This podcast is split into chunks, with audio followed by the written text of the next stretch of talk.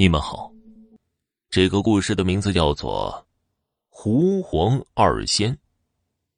在烧锅屯一带居住着一家以打猎为生的住户，这一家家主是一个壮年汉子，妻子在生了第二个孩子之后撒手人寰了。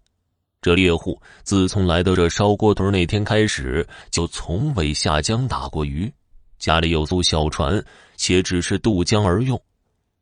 这猎户打猎，早先不单只打山鸡、野兔之流，还打狐狸、黄皮子、野狼之属。曾有人相劝：“这样不可呀！想那狐黄二仙，怎是你可乱杀乱伐之物啊？”此人听到这话，往往嗤之以鼻，满口言道：“我生于乱世，长于新中国，怎会信此等怪力乱神之说呢？况且……”狐黄之属，畜生之流，怎能奈我呀？这邻居听了之后，都摇头叹息。岂不知啊，万物皆有灵，莫将鬼神欺。猎户之家进门往两旁一望，全都是狐黄的皮呀，林林总总，满墙皆是。起初，邻人都怕报应不爽，皆不敢将自己女儿嫁与猎户。待到猎户年到而立之时，这邻居家呀，有一个闺女，因被人给奸污了而不能外嫁。有一次啊，这猎户带着几只打灰的山鸡、野兔，外加几张上等的皮毛上门提亲。家主起先十分的为难呢，又害怕女儿无夫家敢要，所以啊，忍痛下嫁给了这猎户为妻，并好言相劝呐，可别再滥杀狐黄仙鼠了。猎户欣喜的同意了，可是，人之本性岂是那么容易改变的呢？婚后不足半年，猎户又开始猎杀狐黄了。有一次，猎户在江南猎到一浑身火红、脊背一道白线的大狐狸，兴高采烈的拿着他的尸体回家了。这邻居见到了，惊呼着：“哎呀，这脊背泛白者！”乃千年的狐仙儿啊！你怎敢如此放肆的猎杀呀？你将大祸临头了！这猎户听了这话，洋洋得意的说道：“哼尔等所说，这千年狐仙儿不还是葬身于我手吗？如此大道行，仍是畜生，他能奈我何呀？”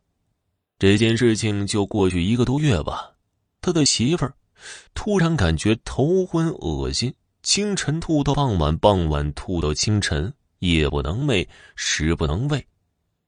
这猎户就着急了，请了医生诊治。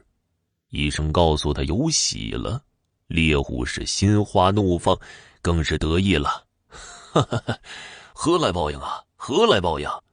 想我猎户杀皇如此之多啊，不还是有后吗？哼，由此见的鬼神之说可笑之极呀！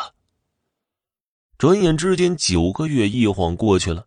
这天呢，他妻子坐于火炕之上，这时候啊，就感觉肚内疼痛难忍，就叫唤猎户：“啊，我可能要生了，快找稳婆来！”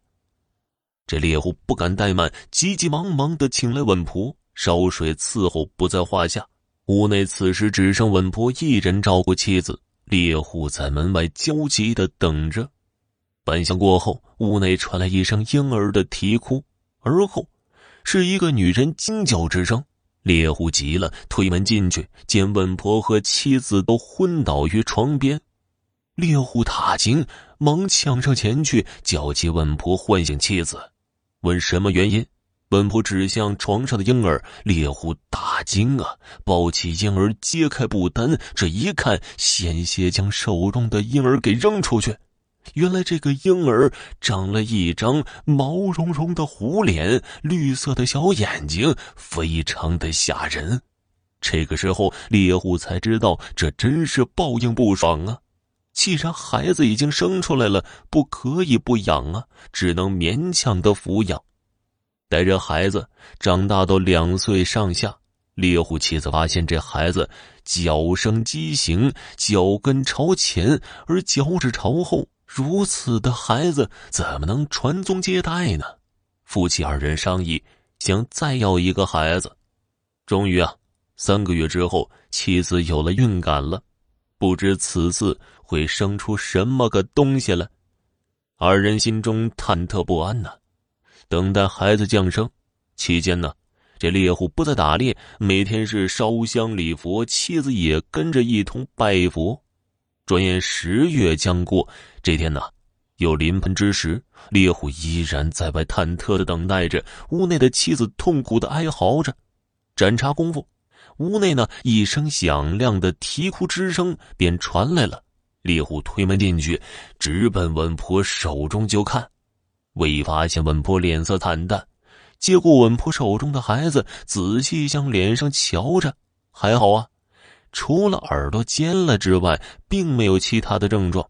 待揭开裹婴布，猎户顿时傻眼了，原来呀，这婴孩长了一双畜生腿，膝盖朝后不说，满腿的黄毛，甚是吓人呐。此时，猎户失声痛哭，悔不当初。他的妻子在生出二子之时，看到二子如此的怪异，一口气儿没上来，倒在床上昏过去了。经抢救无效，撒手人寰了。